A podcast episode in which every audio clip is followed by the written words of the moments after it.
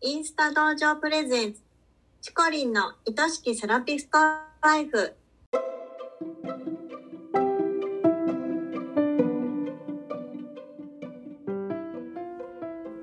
セラピストの皆様、こんにちは。この番組はセラピスト専門のオンラインサロンを主催しているチコリンが、一人でも多くのセラピストさんを幸せにしたいという思いでお送りしております。明日からこの仕事がもっと好きになる。そんなコンセプトのもと、毎週水曜日のお昼12時に配信しています。聞き手は私、インスタ道場のゆりりんです。チコリン、今週もよろしくお願いします。よろしくお願いします。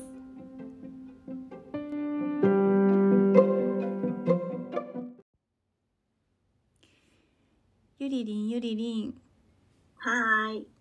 この間ね、あうの、んインスタの投稿にゆりりんが自己紹介っていうのをね、あげてたと思うんですけど、うんうん、自己紹介を書いてみて、なんか気づいたこととかありましたか？自己紹介ですね。うん、そう、自己紹介。私、インスタを始めて、うん、こう振り返ってみたら、初めてね、うん今回自己紹介っていう投稿をしてたんですけど、うん、うん、なんかあの自己紹介をするのにいろいろこう自分のことをねうん、考えたり振り返ったりしていたらあ自己紹介っうてん自分をこう知るためのなんかアイテムというか、うん、改めてこう自分ってどういう人なんだろうってね、知るのにすごくいいなってうん、感じたんですよ。なるほど。そうだからこう改めてうんみんなのね、自己紹介とかもこう見させてもらったりとかしたら、すごいこうみんなのことがね、うん知れて、うんでなんかあこんな風なことを考えてるんだとか、うんこんな風に思ってるんだとかね、うんあこういう人なんだとかね、 そうそうね、そういうのがたくさん知れてすごいいいなって思っいやた本ん当です、ね今回やってみて。うん、意外な一面を知ったりするじゃないそうそうそうそゆりりんの足のサイズがう21.5センチとか 靴が21.5センチそう初めて聞いた大人の女の人で21.5センチはそう靴がなかなかないの本当にねキッズだもんね、そうそうそうう、ん、まあまあでもいつもおしゃれなねか体も小柄なのにおしゃれして可愛いよ、いえありがとうございます、うんねでへもー本当にジーンズもさうん、切った裾でね、うんきっともう一本ジーンズ作れちゃうから 本当にう、うんんあのえ靴はヒールとかじゃ履けないの？えっとねあでももうヒールとか全然履いてないかうも、ん、売っうんてないよね。あるけど、んもう本当にししっかり試着、うん、うん、したりしないとそううなかなか合う靴がなくて、そうよね。そうだからあのネットとかではねあんまりうん、買えないんですよ。うう、んん、そっか。そでもすごいあの本当ね自己紹介いいので。ね、皆さんにもおすすうめで今す。回ねあのバトン形式で回ってきていて、ねえ面白いことに そうそうそう、ね、あのインスタ道場のね、うんあのゆかこっちがうんこう回してくれて、ちょっと最初すごいびっくりしたんだけど、 あれうんでも知らなかったの？ま、回してくれたおかげで、うん、ちょっとじゃあ書いてみようかなってね、なって書き始めたらあ私ってこういうこと考えてるんだとかこういうとこ好きなんだとかね、改めて知ることができたから、ううんん、あのみんなのもねもっと聞きたいなと思って私もまた回させてもらったんですけど、うんすごいいいいいきっかけになったってことだね。そうそうそうそう、うんアイデアマンだなと思って。うん、なるほど。じゃあ今日の話題に行きましょうか。はい今日もよろしくお願いしまよす。ろしくお願いします。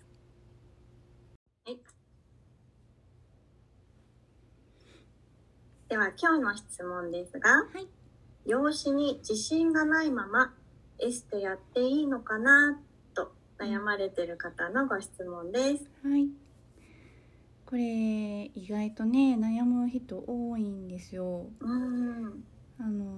例えばうん、自分は標準よりふくよかなのに宗神のエステをおすすめしていいのかなとか、うん、うん、ううん、ん、お肌のお悩みがあるのに美肌のエステを提供していいのかとかね。うん、ううん、んまあ、もちろんその葛藤っていうのはめちゃくちゃよくわかるんですけどうん、でもやっていいんですよ。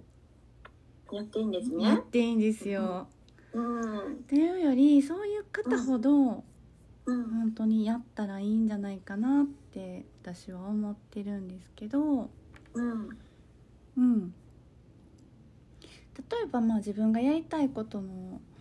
ねいろいろある中であのコンプレックスが障害になって踏み込めないとかっていう領域があると、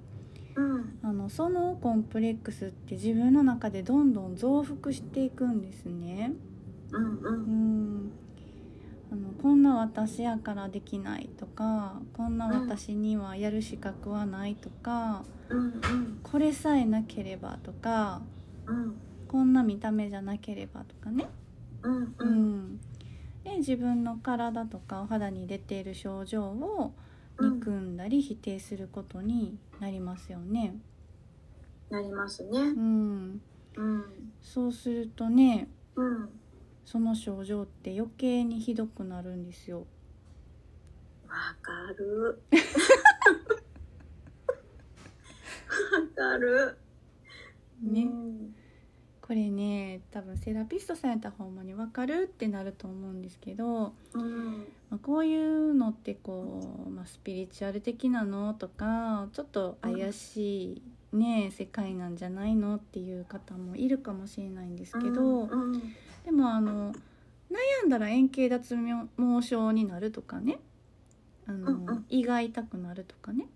うん、まあ、そういうことと同じでねやっぱり心と体とか心とお肌っていうのはうん、とても密接な関係があるんですよ。うん、うん、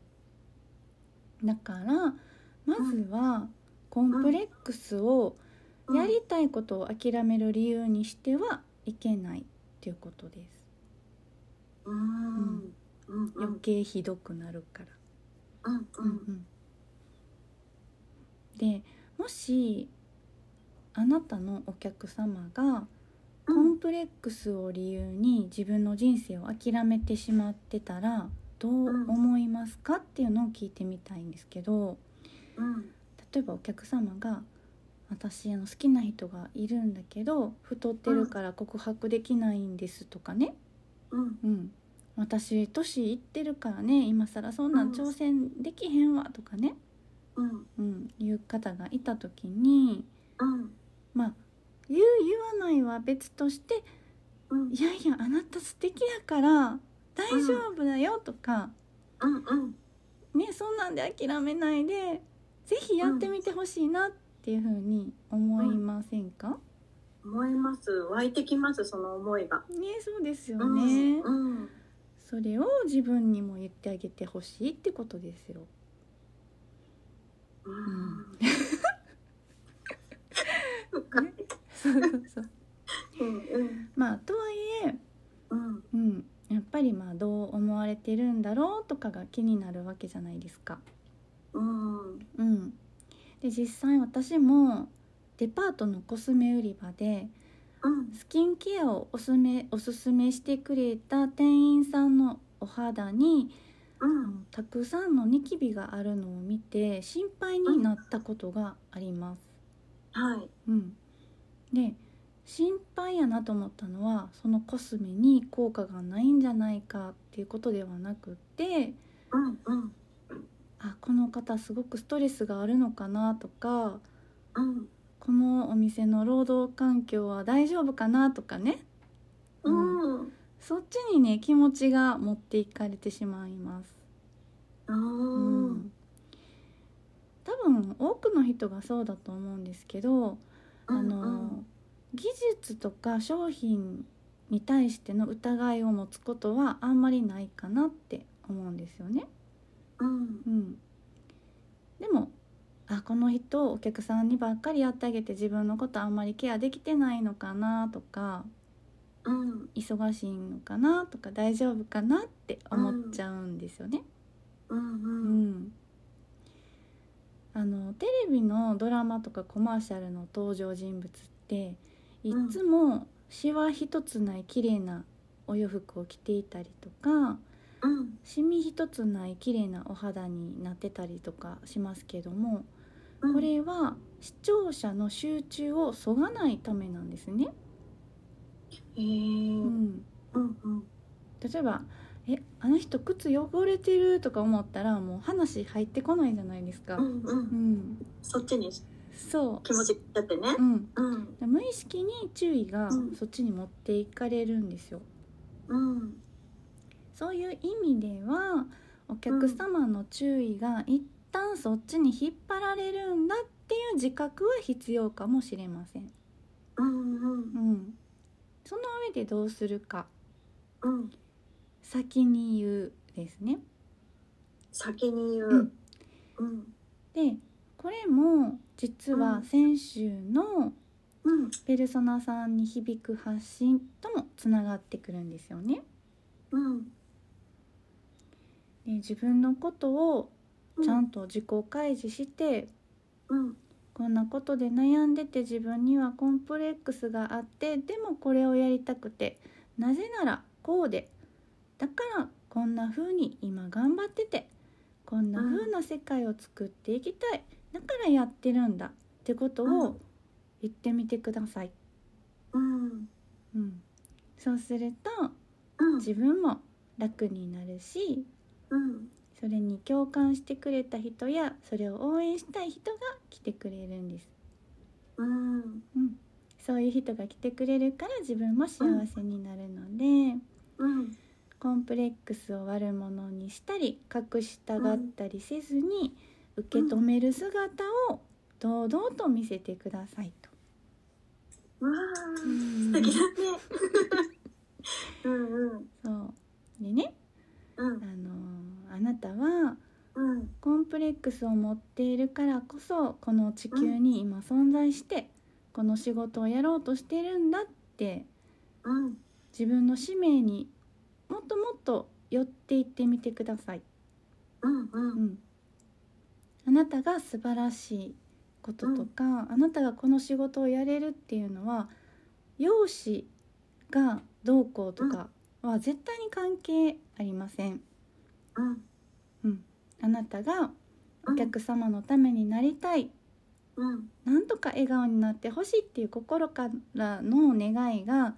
うん誰よりも強いからこの仕事をやれるんですよね。うんうん、セラピストの資格試験に容姿は関係ありません、うんううんん、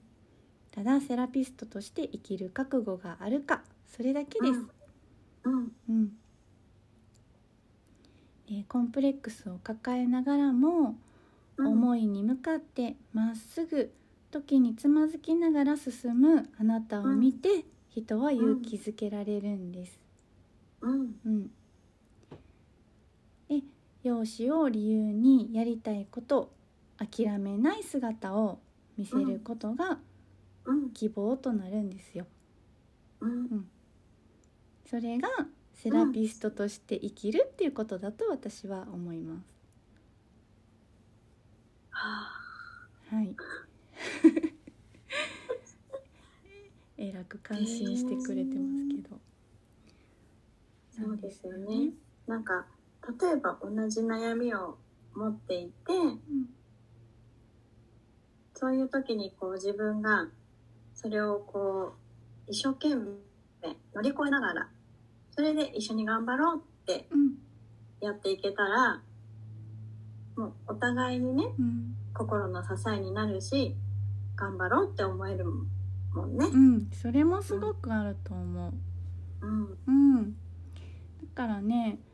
あの私ねエステで昔もう20年前に働いてた時代にそこはもう本当にゴリゴリの営業中心のエステやったんですけどうんうんそこでちょっとぽっちゃりのね店長さんがいらしたんですようんであのもちろん送信のエステもお客様におすすめするんですけどうん毎回毎回そのあのぽっちゃりの店長さんはお客様にうん「あの私こんなんやけどうん数ヶ月前もっとすごかってん」って言ってましたあああ変わってきてるよそうってそうそう変わってきてるよって数ヶ月前からずっと言ってるっていう うんうんうんまあでもあの、うんまあ、それはちょっと私はあのうん嘘ついてまではって思うんですけどでうんうんうんうんもあの実際うん本当に、あのうん努力して変わっていってるんだったらそういう見せ方もありかなって思うんですよね。ううんうんん、このお仕事を始めたことによって自分のうん内面とか外見も変わってきたよっていう事実があるんだったらそれうをんねあのお見せするのも、うんうん、すごくいいんじゃないかなと思いますし。うんうん同じねお悩み持った方ならあこのセラピストさんにやっていただけたらねあの自分の悩みも分かってもらえるしう、んうん自分も変わっていく姿を喜んでもらえるってねうん思うしねう。んうんうんうん本当にそう思いますうんはいはい